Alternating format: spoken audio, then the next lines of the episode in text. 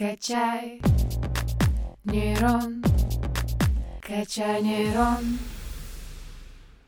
Всем привет! Меня зовут Игорь Колмаков, и вы слушаете новый выпуск подкаста «Качай нейрон». Сегодня мы поговорим еще на одну тему из нашей серии подкастов о биомедицине. Диагностика заболеваний – один из важнейших этапов, позволяющих вовремя определить риски здоровью человека и подобрать подходящее лечение. Методы диагностики ежегодно совершенствуются, и появляются новые инструменты и технологии. Сегодня у нас в гостях Елена Казакова, младший научный сотрудник лаборатории трансляционной клеточной и молекулярной биомедицины. Она нам расскажет о том, как ученые научились проводить диагностику при помощи искусственного интеллекта. Елена, добрый день. Здравствуйте. Расскажите нам, пожалуйста, какие сейчас задачи стоят перед медиками в области диагностики онкозаболеваний?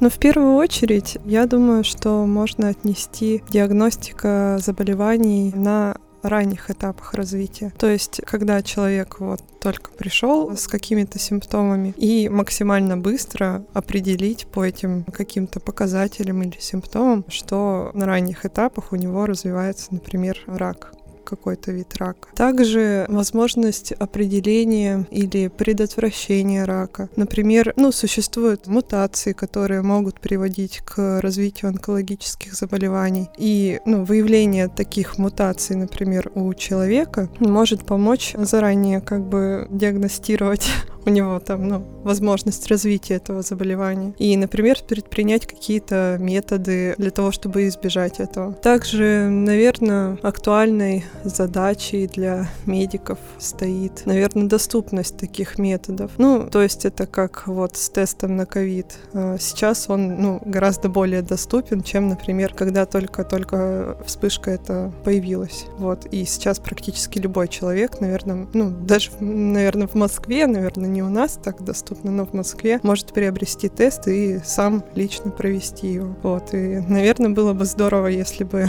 такие методы существовали и были очень доступны. А какие способы диагностики рака, по вашему мнению, на сегодняшний день считаются наиболее эффективными? На сегодняшний день это очень развивающаяся область, но пока что, наверное, часто используемые методы — это, ну, всем известные УЗИ, КТ, МРТ, ну, вот такие вот общедоступные, в принципе, методы. Наверное, для профилактики их нужно как минимум раз в год всем плюс-минус после 30 начинать проходить. Теперь давайте поговорим про искусственный интеллект, который в последнее время вообще у всех на слуху. Он может и дипломную работу написать, и фотографию интересно изменить, и даже сделать видеоролик из макроизображений микропластика. Получилось ли у вас, ученых, найти применение возможностям искусственного интеллекта? Нейронную сеть мы используем для анализа изображений, полученных э, с помощью такого прибора, как гистоскан. Гистоскан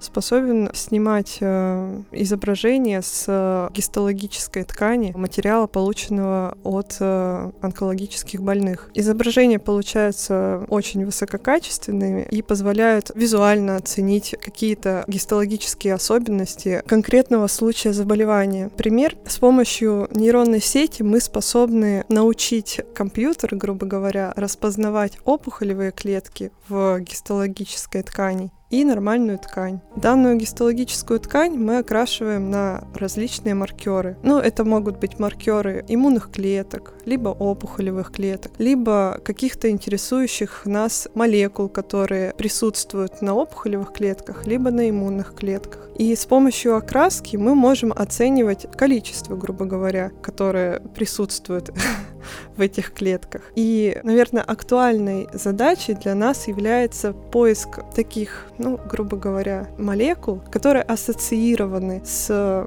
возможно, с тяжестью заболевания, либо с, со стадией. Например, это актуально для первой стадии заболевания, например, ну, выявление на ранних этапах развития заболеваний. И вот с помощью нейронной сети мы ее обучаем, мы показываем, что где интенсивность окраски выше, там, соответственно, молекул этих больше где меньше, там меньше. Ну и, соответственно, учим распознавать опухолевые клетки и нормальную ткань, и оценивать уровень, э, грубо говоря, экспрессии, количество, количественный уровень, как э, в опухолевых клетках, так и в нормальных клетках. Очень интересно. Расскажите, насколько такой вид диагностики сейчас распространен в России и есть ли перспективы дальнейшего развития данного метода? Как вид диагностики он совсем не распространен, потому что ну, на данном этапе он используется больше для исследований. И дойдет ли такой метод для диагностики, это большой вопрос. Но, возможно,